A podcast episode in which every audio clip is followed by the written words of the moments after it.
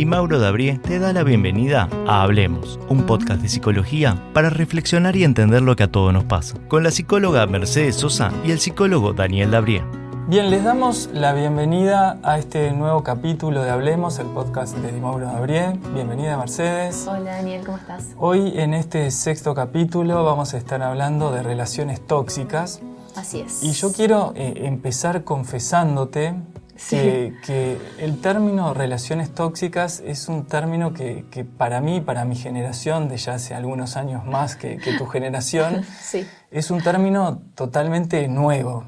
Eh, no es un, término que utilizábamos hace, no sé, 20, 30 años antes, esto de, relaciones tóxicas. Pero también eh, creo que, el término tóxico es, es, bien interesante y bien aplicable un poco a lo que vamos a hablar. Sí.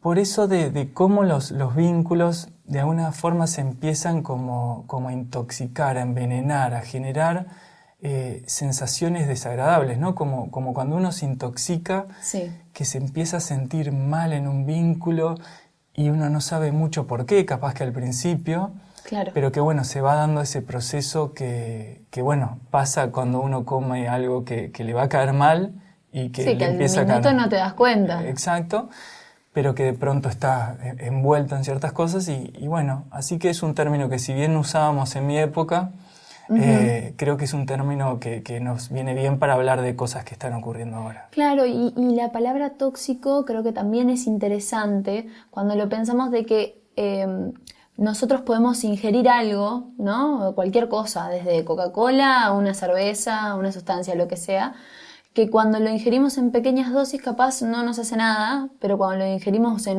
eh, en una alta dosis es que nosotros nos empezamos a intoxicar. ¿Qué quiere decir esto? Que hay ciertas conductas en una relación tóxica que se nos pueden escapar, ¿no? Capaz eh, ponerme inseguro por algo o, bueno, capaz dudar en algún punto de mi pareja, pero es, el, eh, es la intensidad de esa duda, de esa inseguridad o em, el, digamos, como cuánto tiempo dura, ¿no? Eh, si se mantiene todo el vínculo, si se logra trabajar, qué es lo que lo vuelve esta, este tóxico. Obviamente acá vamos a hablar más, Merce, de las relaciones de pareja. Quizás haya también amistades tóxicas, pero podemos meternos más en el tema de, pareja. Y de, bueno, de qué características tiene, eh, porque para las personas que nos están escuchando sería bueno que, pudiéramos identificar algunos rasgos o algunas señales que puedan dar cuenta de, de cuándo estamos dentro de una relación tóxica entre las cuales yo la, primera que, he observado y, que creo que es bastante fácil de, detectar es como la, sensación de, peligro frente a la persona con la que nosotros nos estamos relacionando, ¿no? La sensación de que, bueno, yo puedo decir algo que lo va a hacer enojar, que puedo decir algo que... Que, vaya a generar una discusión. Que, vaya a generar una discusión, ¿no? Esa tensión en donde por lo menos me empiezo a sentir que no puedo ser del todo libre en expresar, en decir las cosas, eh, y que bueno, me empiezo a cuidar, quizás como me he visto, quizás con las cosas que hago, quizás digo, no digo. Sí. ¿Puede ser por ahí? Sí, creo que también eh, es parte como de este control que tiene la persona entre un vínculo tóxico de, de, de empezar poco a poco a hacer que nosotros controlemos o cuidemos lo que hagamos porque esta persona se puede sentir insegura o, puede sentirse muy molesta con lo que hacemos. También una característica muy típica en este tipo de vínculos es que en general la relación empieza muy bien.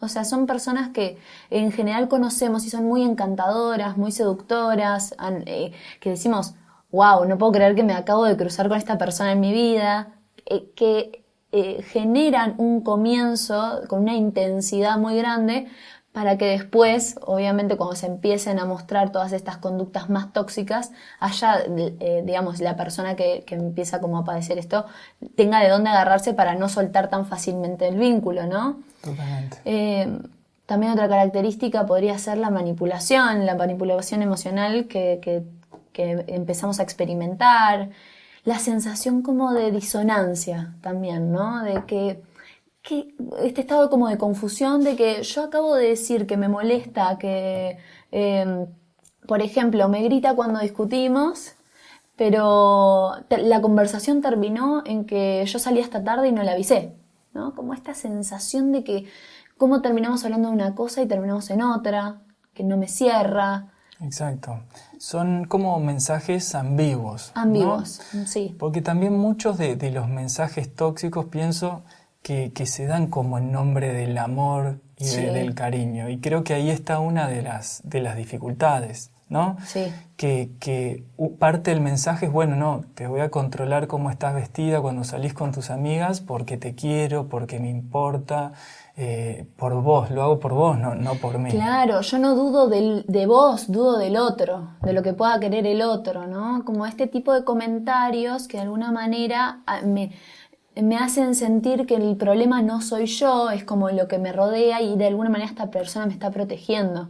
Me está como haciendo un gesto como de cuidado. Exacto. También está, eh, cuando uno está en un vínculo tóxico, realmente eh, la gran dificultad a veces es darse cuenta, ¿no?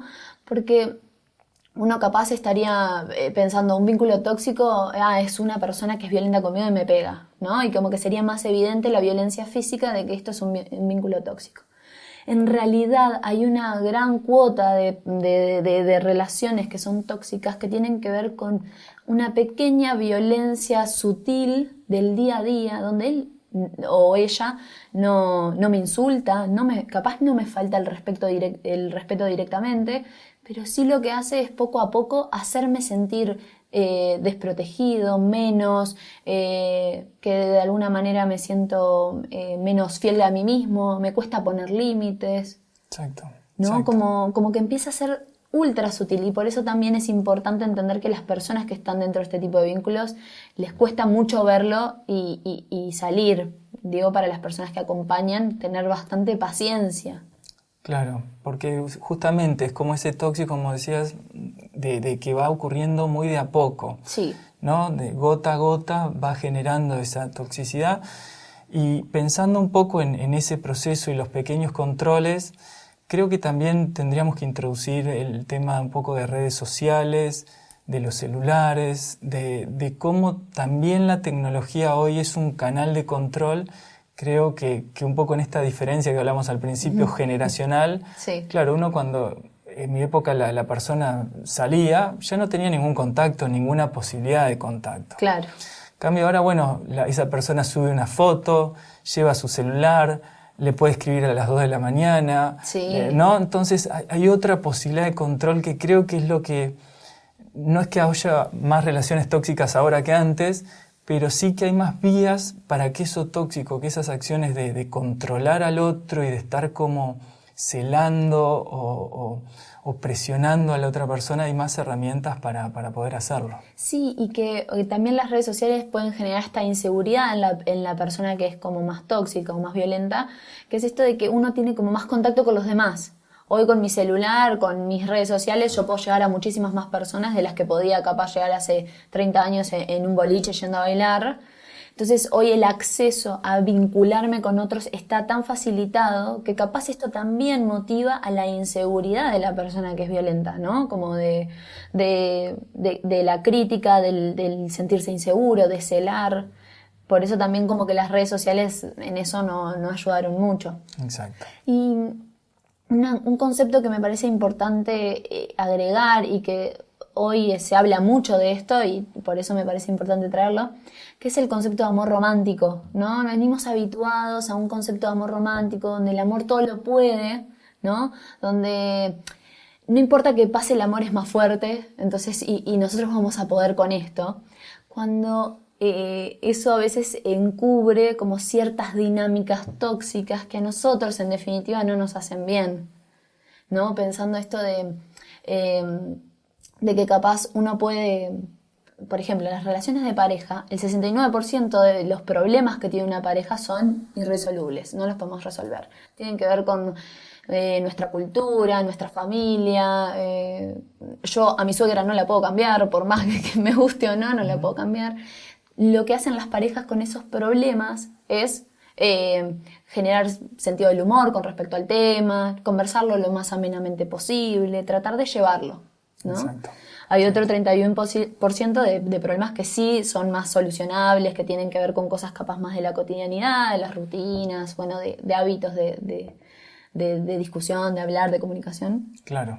Pero que todas las parejas tienen problemas, todas. O sea, todos somos un saco de problemas y nos juntamos con otro saco de problemas y, y lo que buscamos es estar con un saco de problemas que para mí sea lo más tolerable posible, que comparta conmigo valores o formas de ser y que podamos llegar como acuerdos comunes. Pero la diferencia entre esto de tener problemas en mi pareja y las relaciones tóxicas es que las relaciones tóxicas atentan contra mí.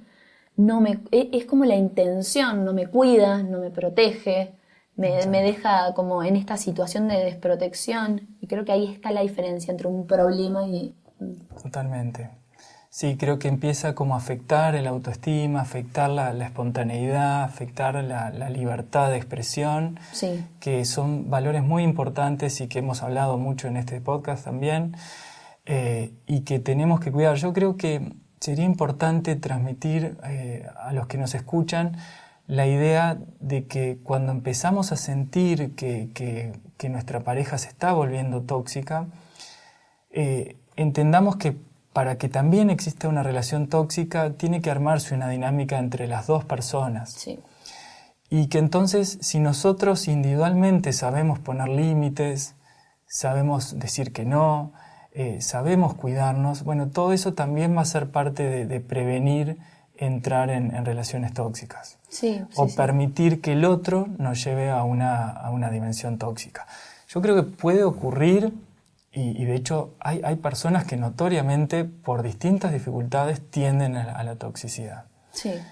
Y, en esos casos uno diría, bueno, salvo que quieras vivir eso, cosa que yo no creo que ninguna persona quiera, mm. en, esos casos separarse puede ser la, la, mejor alternativa. Sí. Pero a veces ocurre que hay dos personas que quizás son sanas, que quizás no tuvieran problemas, pero que de alguna forma por distintos miedos, temores, empiezan a relacionarse de formas tóxicas y que me parece que es un tema en el cual tenemos que pensar que ninguno de nosotros está como exento, porque en general tendemos a ver en los otros qué tóxico esto y como vos decías hace un ratito, no vemos nosotros.